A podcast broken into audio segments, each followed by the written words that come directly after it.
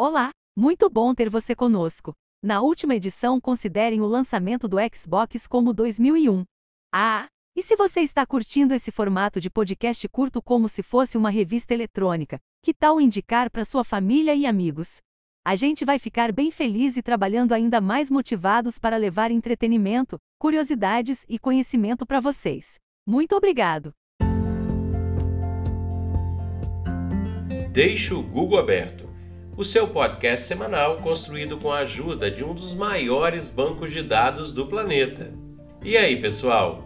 Tudo bem? Espero que sim!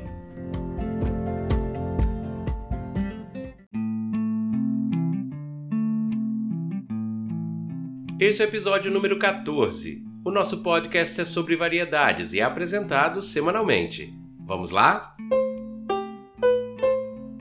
Palavra ou termo da semana Estrangeirismo.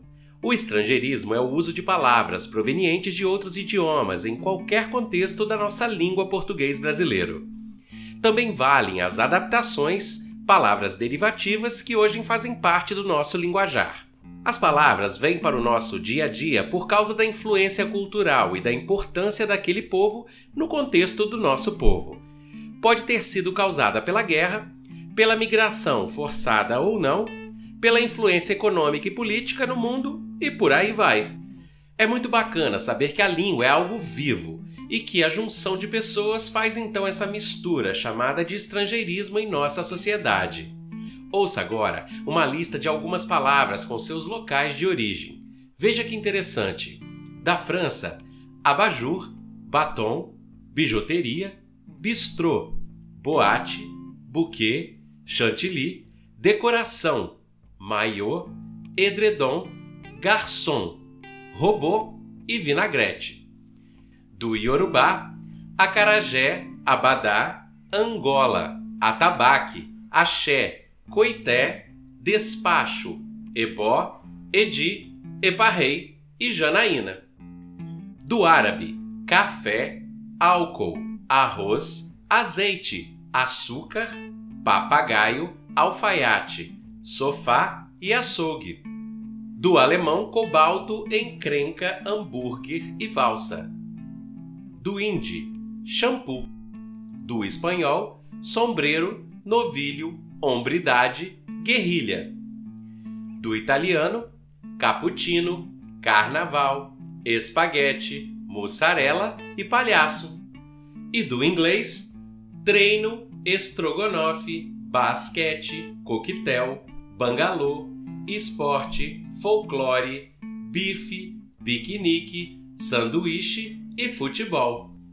O estrangeirismo normalmente é mais falado do que escrito, pois há um cuidado com a proteção da língua culta padrão na forma escrita.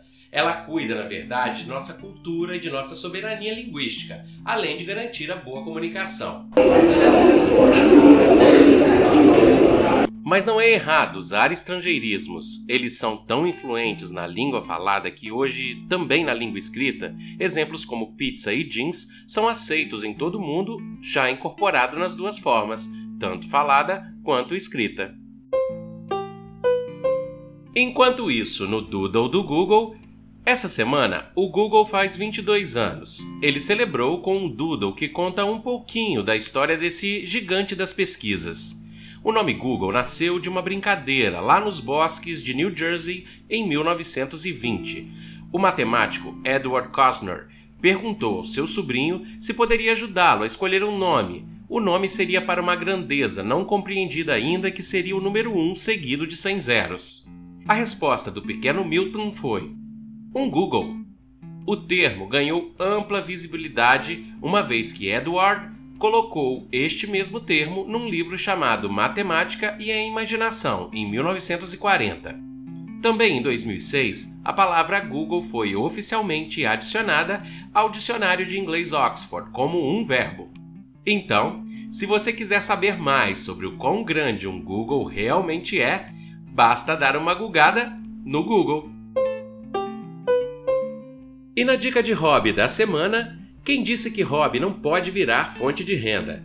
A make-up, maquiagem ou em alguns lugares maquilagem é um hobby que pode virar uma atividade remunerada, devido à amplitude na qual a maquiagem pode ser praticada.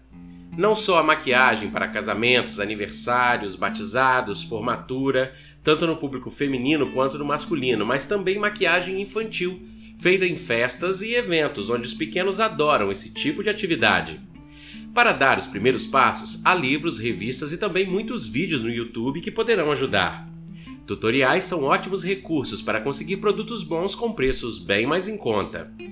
Você pode treinar em você mesmo e nos membros da sua família. Com o tempo, pode começar nas amigas, até ter total segurança para praticar esse hobby em todo mundo, ganhando um dinheirinho. E para o Recordar é Viver, falaremos sobre a televisão. Muitos de nós começamos a assistir a TV depois de certa idade. Ela nem sempre existiu para alguns de nós. No Brasil, apesar de ter chegado na década de 50 do século passado, ela começou a se popularizar mesmo em todo o Brasil no final dos anos 60 e início dos anos 70. As primeiras televisões eram de tubo e preto e branco. Quase todas no início tinham um botão regulador giratório para passar os canais e sintonizar. Nessa época, o sinal era analógico e as antenas internas ou externas precisavam estar apontadas corretamente. Quem nunca usou um bombrilzinho na antena em alguma TV no passado, que atire a primeira pedra. As marcas mais tradicionais de antigamente eram a Invictus, a Semp, a ABC, a Colorado, a Telefunk, General Electric, Empire, Admiral, Vozo. E algumas que também existem até hoje, como a Philco, Philips e Zenith. No início dos anos 70, a TV em cores chegou. Mesmo assim, custou um bom tempo para a maioria dos brasileiros obterem o tão desejado objeto. Muitas pessoas vão lembrar que existia um painel de acrílico colorido, imitando o que hoje conhecemos como TV em cores, que era muito usado por quem tinha TV preto e branco.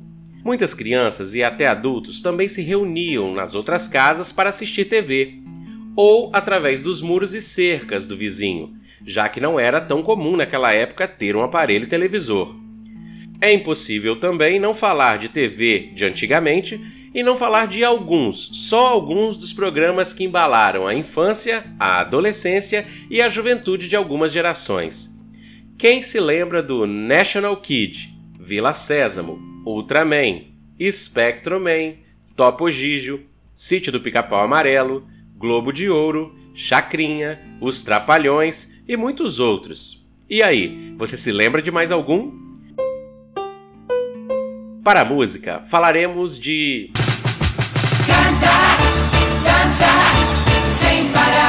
Os menudos, esses garotos porto-riquenhos, foram o sonho de uma geração de adolescente nos anos 80. Apesar de ter várias formações, entre a sua criação em 77 e seu final de carreira em 2009, foi nos anos 80 que o grupo Menudo invadiu as televisões e também os corações de muita gente. Não se reprima, não se reprima, não se reprima.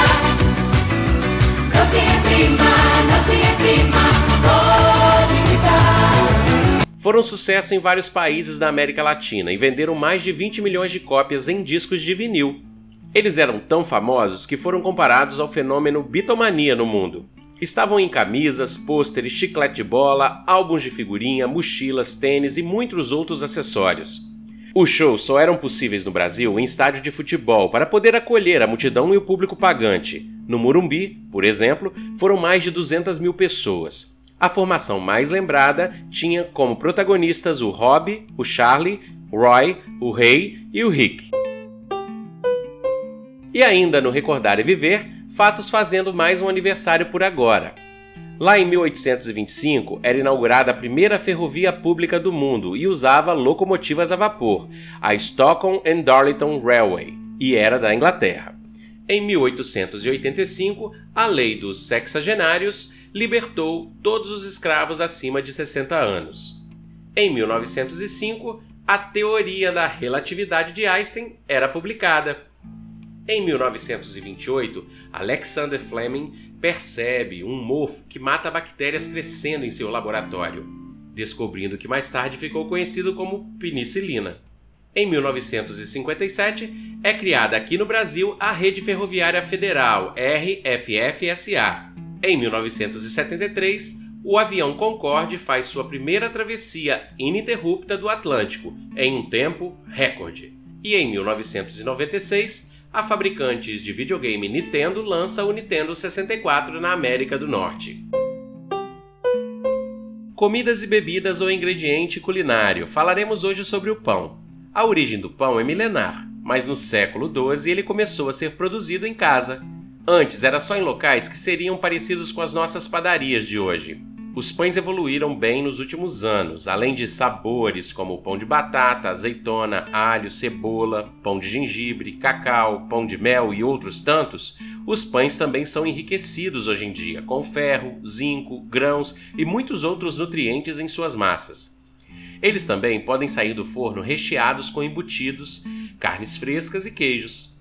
Além disso, os pães também podem ter texturas diferentes, ter casca ou não, e variar entre salgado, agridoce e amargo.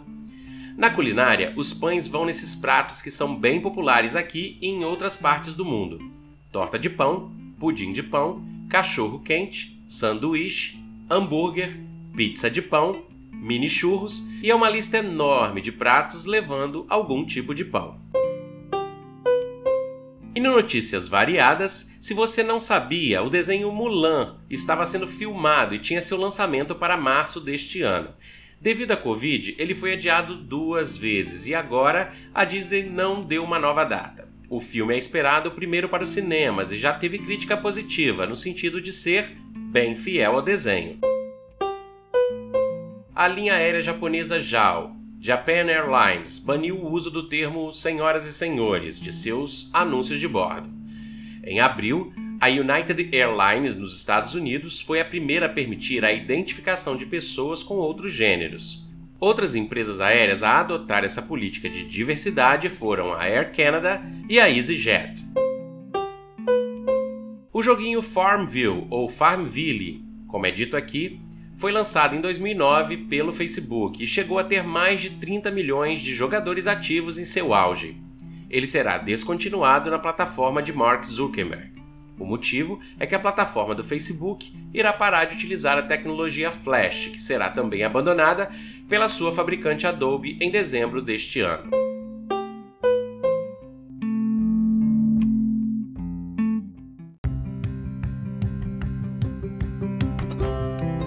E é isso aí, pessoal. Para tudo isso que eu disse ou para alguma coisa que você ouviu e precisa saber mais, deixa o Google aberto e até a próxima!